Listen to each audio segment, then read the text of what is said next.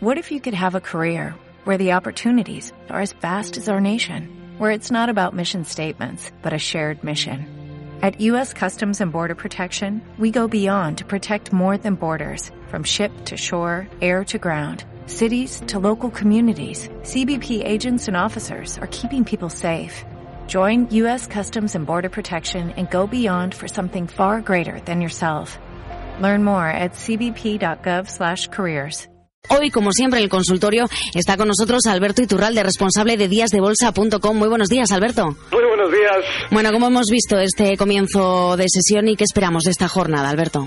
Bueno, está muy tranquilito. Eh, durante el día de hoy, eh, bueno, pues eh, a la hora de especular hay que tener en cuenta que ayer también la sesión estuvo, sobre todo en el resto de Europa, no tanto en España, pero estuvo especialmente tranquila. El DAX, la verdad es que nos dio una jornada aburridísima. De manera que, bueno, pues quizás hoy nuestro IBEX, por lo menos por la apertura que ha tenido, se apunte a esa tranquilidad y hay que tener muy en cuenta, está ahora mismo en los 8.234, hay que tener muy en cuenta que tiene un soporte en la zona 8.180. Es decir, 50 puntos por debajo donde está ahora mismo, si estamos especulando en intradías y haciendo operaciones de muy corto plazo, esa es la zona en la que podemos intentar reincorporarnos al rebote que está haciendo, que seguramente va a ser solamente rebote, pero todavía no tiene pinta de haber finalizado, de manera que en el corto plazo se puede entrar compradores. En el medio largo plazo, un poquito lo que hemos comentado todas estas semanas vamos a seguir cayendo, ahora mismo no, pero de aquí a unas semanas continuaremos a baja y mucho cuidado con comprar y estar tranquilos. Pues esas advertencias de Alberto Iturralde también, a ver si las comparte Eduardo Bolinches, que está en este consultorio con nosotros, director de Bolsacas. Muy buenos días, Eduardo. Hola, buenos días, ¿cómo estamos? ¿Cómo hemos visto esta apertura de la bolsa y qué, qué esperamos en la cotización de hoy? Bueno, pues es un claro quiero y no puedo. Eh, hemos abierto con una ligera duda y ahí nos mantendremos, ¿no? Eh, a lo largo de todo el día. Creo que, es vital el, que estemos cotizando por encima de los máximos intradías marcados ahora en la primera media hora de la sesión porque si no rompemos estos niveles, pues es tontería pensar en 8.300 y el problema viene a partir de ahí. 8.300 eh, hasta 8.364 más o menos es un hueco que dejó el cambio de mes, eh, la primera sesión del mes de febrero, y eso lo veo bastante difícil de, romper. Además coincide con el 50% de la bajada precedente de los, desde los 8.750 aproximadamente. Es decir, que, que son palabras mayores lo que tenemos por delante y, por la parte de abajo hay que pensar en soportes, pues el 8175 como primer soporte vital. Mm, algo importante, cierto es, ¿no? Pero bueno, yo creo que, que este rebote diría que ya ha terminado cuando veamos, sobre todo cierres, no en formato intraday, cierres por debajo del 8.140. Estaremos pendientes de esos cierres. Recordamos la forma de contacto en primera hora y vamos ya con las consultas que nos van llegando.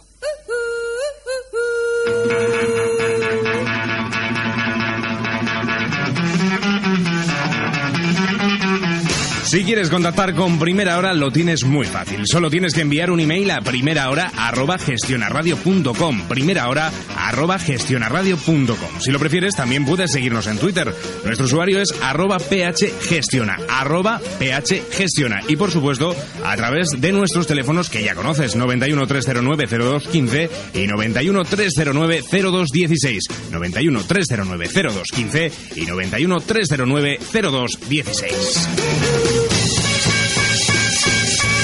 43 minutos para las 10 de la mañana, muchas llamadas aquí a la espera para este consultorio, pero antes tenemos que hablar de viajes, el corte inglés.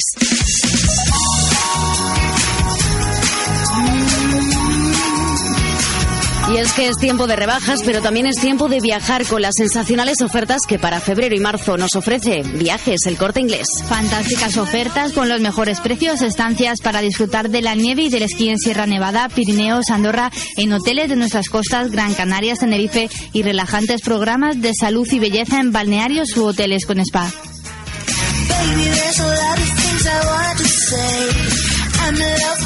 Escapadas culturales, hotel más entrada para ver en Madrid el nuevo musical Sonrisas y Lágrimas o en Valencia la ciudad de las artes y las ciencias. Y para los que quieran viajar un poco más lejos, viajes a Lisboa, Londres, París, Roma o a destinos más exóticos como Jordania, Cabo Verde, Cuba o República Dominicana, sin olvidarnos de las ofertas para fantásticos cruceros.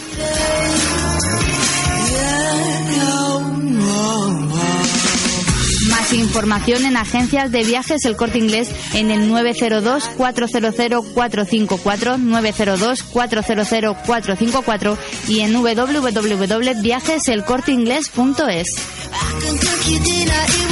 En febrero y marzo, fantásticas ofertas para viajar con la garantía de Viajes El Corte Inglés. Ya lo saben, Viajes El Corte Inglés, empresa patrocinadora de Alicante, puerto de salida de la Vuelta al Mundo a Vela. Gestiona Radio. Contigo desde primera hora.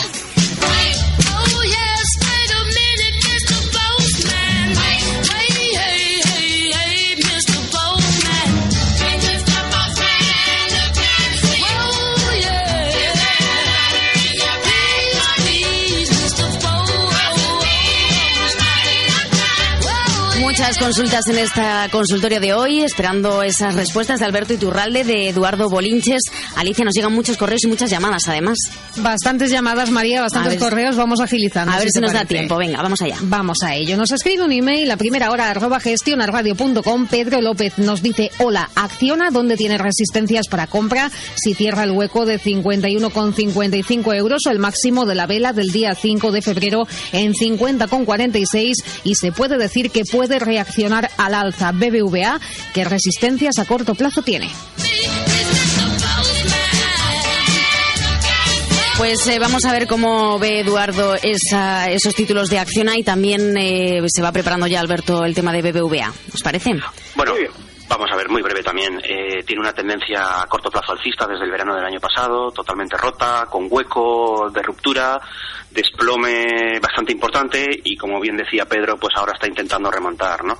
Todo lo que sea no, no, no recuperar más allá del 38.2 de Fibonacci desde ese descuelgue, eh, o lo que es lo mismo, no recuperar de forma rápida los 53.44, pues es mostrar mucha debilidad en el valor, ¿no?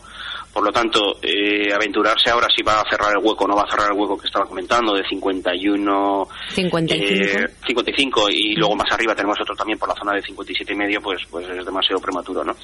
Eh, lo importante es ver que, que mientras veamos subidas en los precios acompaña el volumen. No está ocurriendo, esto se debe más a un rebote fruto de la sobreventa que tiene y por lo tanto yo creo que esto alcanzará una zona de, de- de casi a lo mejor 51, no, lo, no creo que lo llegue y se volverá a girar a la baja. Mm.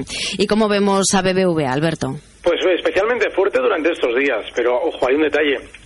Y es que, sí, la subida del BBV desde los 6,95 hasta los 7,67 que marcaba esta mañana, pues ha sido fulgurante, ha sido rapidísima, mucho más que lo que ha hecho el IBEX, pero la zona ya 7,80, es decir, 10-15 céntimos por encima de los máximos de hoy, es una zona en la que ya ha frenado con mucha fuerza días atrás.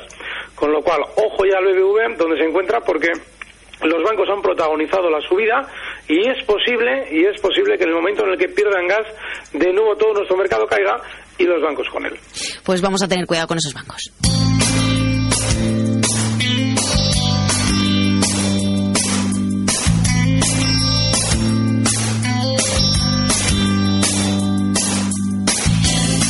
Y tenemos ya al teléfono a José María de Girona. Muy buenos días, José María. Muy buenos días. ¿Por qué, por qué valores quiere preguntar usted? Mire, yo quería preguntar eh, por fomento de construcciones y contratas, porque es que yo pensaba que en esta caída iba a llegar a los mínimos, a los, a los mínimos que hizo en 7.30 o una cosa así. Y entonces, y por Gamesa, eh, hoy está, subiendo- está teniendo una subida muy fuerte. ¿Hasta dónde creen que puede llegar Gamesa? Y el Santander, eh, no entiendo cómo es que no ha seguido al BBVA. Mm, Veo que está muy flojo, no sé si las tengo al precio que están ahora, no sé si deshacerme de ellas o esperar a que lleguen a los 6.30 o no sé. A ver me pueden decir. Muchas gracias. Muchas gracias a usted. Un saludo, José María. Pues eh, ha preguntado por tres valores. Tenemos FCC, Gamesa y Santander. Ah, Eduardo, no sé, ¿está en mínimos FCC en los 7.30, dice? Bueno, eh, mínimos el- en julio. En julio, los mínimos de julio del verano pasado están en 7.10, no 7.30. Eh, obviamente es un nivel de soporte en formato intradiario. El cierre posiblemente esté en 30 y esa es la, la referencia que haya cogido. Pero no, cierre 7.15. Entonces, bueno, es, es un soporte vital, obviamente. La tendencia desde entonces con mínimos crecientes ha sido rota con esta corrección y el mismo comentario que, que antes con, con Acciona, ¿no? Eh, estamos viendo una reacción alcista muy pobre en puntos, eh, en euros y, y mm, paupérrima en, en, volumen. Por lo tanto, reacción de, de como se dice coloquialmente, ¿no? De, de gato muerto. Rebote de gato muerto. Alberto Gamesa, que sé que te gusta. Sí, la verdad es que es terrible este valor porque no pierde, no pierde la moda ni pierde estar en el candelero. Bueno, pues la verdad es que eh, es un valor que sí, estos días y hoy sobre todo está especialmente fuerte o aparentemente fuerte. Pero hay que tener en cuenta, aparte del peligro implícito de Gamesa, hay que tener en cuenta que bueno, que en la zona 225, 235 está el peligro, está la verdadera resistencia de este precio. De manera que bueno, si vamos a andar enredando con él o corriendo riesgos con él, pues el stop clarísimo en los 2,05 y mucho cuidado. Y Eduardo, ya para terminar, eh, con José María desde Girona, la duda que tenía era sobre Santander, que no iba a la par de su gemelo BBVA y que la tenía ahora mismo a precio, el mismo precio de ahora, las tenía compradas. ¿Qué le puedes decir? Bueno, vamos a ver, los máximos de septiembre del año pasado y octubre son los 6 euros. Eh, la bajada brutal también la ha tenido igual que el BBVA. Y sí que es cierto, eh, el motivo es lo que menos me preocupa, ¿no? Pero bueno, si quiere un motivo, pues, pues quizás las decisiones políticas recientes, ¿no? Que, que han estado lastrando un poquito más al valor. Pero lo verdaderamente preocupante es, es el rebote que estamos viendo con falta de volumen. Por lo tanto, ni en el BBVA ni en el primo hermano rico eh, Santander eh, hay que estar pensando en que esto vaya más. Si me dejáis, Ay, perdón, y es Alberto, que dime. En, en bolsa es muy importante no coger vicios. Y, ya- y me explico a qué me refiero con vicios. Muchas veces damos por hecho que una correlación, es decir, un movimiento de dos valores más o menos a la par, se va a repetir siempre. Y esto no es así. De hecho, estos dos valores, tanto el BV como el SCH, que han ido siempre aparentemente de la mano, también han protagonizado verdaderas temporadas de en 6-7 meses uno subir una barbaridad y el otro quedarse completamente quieto. De manera que es importante, sí, efectivamente, cuando veamos que van a la par, bueno, podemos subirnos a esa especie de, de filosofía de uno y otro, pero eh, también teniendo en cuenta que eso puede cambiar como ha sucedido ahora.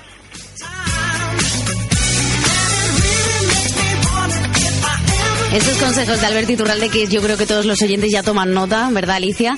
Tenemos otra otra llamada. Está José de Madrid. Muy buenos días, José.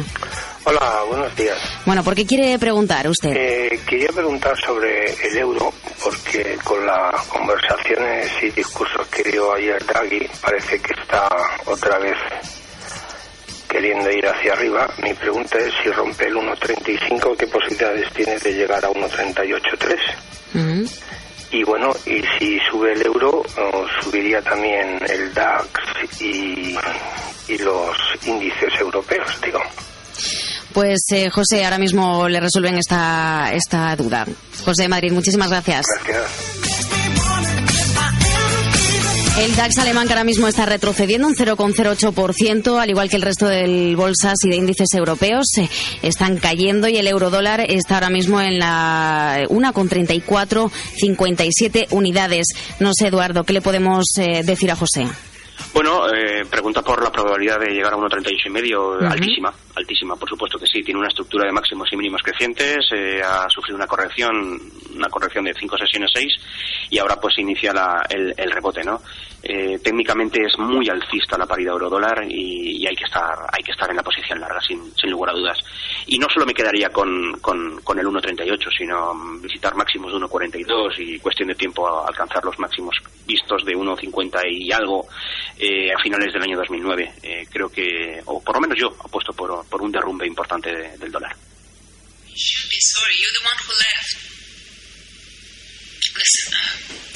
Y Alberto, ¿usted cree que esta subida y este ascenso del dólar puede repercutir en las bolsas del viejo continente o no?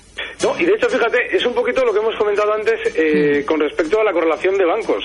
Esto sucede también con correlaciones que a veces consideramos lógicas, como son las de, las, de la divisa más importante, o la paridad más importante, mejor dicho, el, el euro-dólar, con respecto a las bolsas. Eso ha sucedido en algunas ocasiones y en muchas tampoco ha sucedido.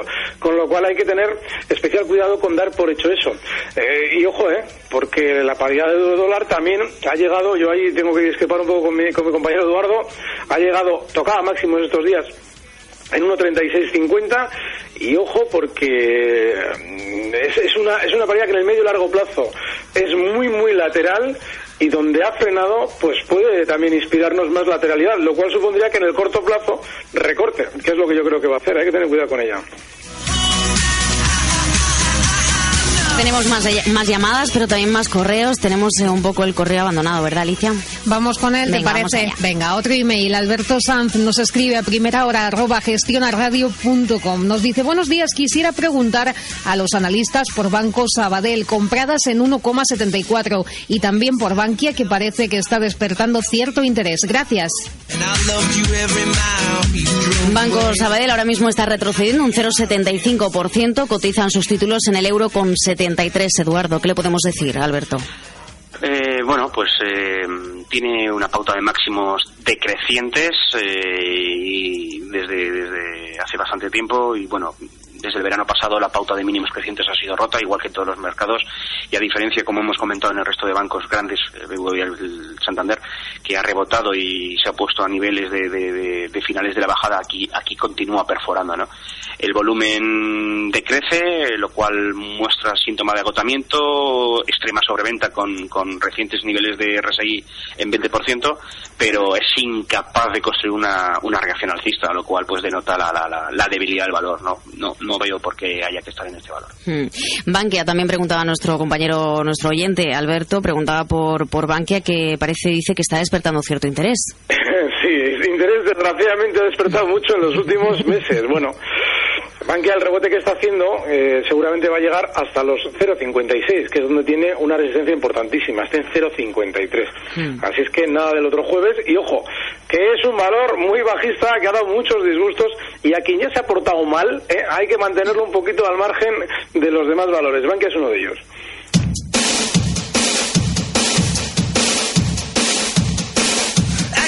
My mind set on you. I got my mind set on you.